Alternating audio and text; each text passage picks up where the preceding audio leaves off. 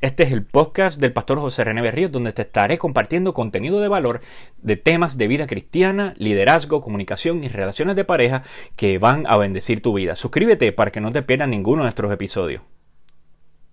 Tema de hoy es uno muy importante y es el tema de las relaciones saludables con tus amistades. ¿Qué es la amistad? Según la Real Academia Española dice que es afecto personal puro y desinteresado, compartido con otra persona que nace y se fortalece con el trato. Pero la definición bíblica me dice lo siguiente, tiene estas cualidades, dice que es amor recíproco y desinteresado. ¿Y quién es el mejor ejemplo para nosotros de amor recíproco y desinteresado? Por supuesto, lo es Jesucristo.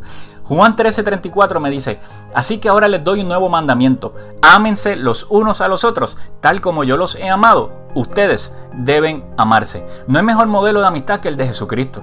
Él amaba a los pecadores, le decía la verdad cuando estaban en pecado, le demostraba a la gente cuánto les importaba y a pesar de que sabía que lo iban a despreciar, los amó hasta el fin. Jesús fue traicionado por Judas, uno de sus mejores amigos. También fue negado por Pedro, otro de sus amigos, en tres ocasiones cuando estaba siendo castigado antes de ir a la cruz. Y por último, sus discípulos prácticamente todos lo abandonaron cuando estaba camino a la cruz. Y a pesar de eso, Él siempre creyó en ellos y los amó hasta el fin cuando dice un nuevo mandamiento les doy, realmente no les estaba dando un nuevo mandamiento, ya que este mandamiento había sido establecido desde el Antiguo Testamento y lo encontramos en el libro de Levíticos, sino que él estaba haciendo un upgrade a este mandamiento. La parte nueva del mandamiento que es un upgrade es cuando él le dice, como yo los he amado, porque no hay ningún mejor ejemplo de amor que el de Jesucristo, no hay mejor ejemplo de amistad que el de Jesucristo. El amor no solamente se expresa con palabras, sino principalmente con los hechos. Y Cristo nos amó a nosotros sin que nosotros le amáramos primero. Él lo hizo sin esperar una respuesta recíproca. Amó sin que fuéramos amables o atractivos. Así hemos de amarnos los unos a los otros. Quiero compartirte unas cualidades de, amigo de Jesús que espero que sean de bendición para tu vida. Primero, Él creyó en ellos. Estos hombres eran pescadores, eran hombres sin educación formal, eran hombres que prácticamente eran invisibles en medio de la sociedad y que fueron rechazados como discípulos cuando la gente se enteró que Jesús los había escogido como discípulos. Mas Jesús invirtió tiempo en ellos, Jesús los discipuló y gracias a ellos el Evangelio se ha esparcido por todo el mundo. Jesús también decidió influir en sus vidas un par de los hermanos que eran sus discípulos le llamaban los hijos del trueno. Mire qué clase de nombre. Eh, esto era por su carácter fuerte y explosivo que tenían estos hermanos. En una ocasión fueron a una aldea a predicar el evangelio y no los recibieron. Y ellos le dijeron, Jesús, ¿por qué no oramos para que baje fuego del cielo y queme a toda esta gente? Y Jesús le dijo, no, no, no, esa no es la manera que trabajamos en mi ministerio. Y tuvo que moldear su carácter, tuvo que moldear su forma de ser. Y tanto así que Juan, uno de los, hijos del trueno, llegó a conocerse como el apóstol del amor.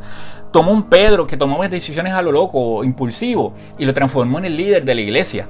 Cogió un Tomás que dudó de él, que él era el Cristo, y dudó de su resurrección y tuvo que decirle, ven Tomás, después que de resucitar, ven y pon tu dedo aquí en mi llaga para que veas que soy yo y para que veas que realmente he resucitado. Y Jesús transformó sus vidas. Eh, ¿Eres tú una buena influencia para tus amistades o te dejas influir de lo malo de parte de tus amistades?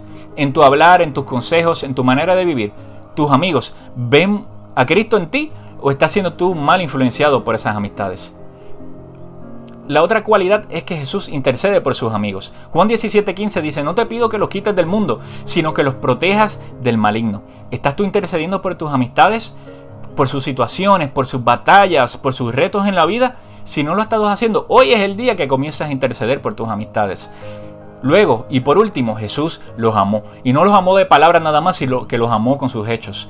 Juan 15:13 me dice, nadie tiene amor más grande que el que da su vida por sus amigos. Y Jesús dio la vida por todos nosotros. Y gracias a eso estamos hoy aquí. Amar no es hacer las cosas para ser aceptado por, por, el grupito. Amar no es apoyar el pecado de otros para que no te rechacen. Amar no es tomar decisiones incorrectas por ellos. Amar es hacer lo correcto todo el tiempo y por sobre todas las cosas, hacer lo que Jesús estableció en su palabra, ser obedientes a su palabra. Para cerrar, quiero dejarte con esto. Quiero que hagas dos cosas. Primero, que evalúes tus amistades y te des cuenta si alguna de ellas tiene estas cualidades y está siendo de bendición para tu vida.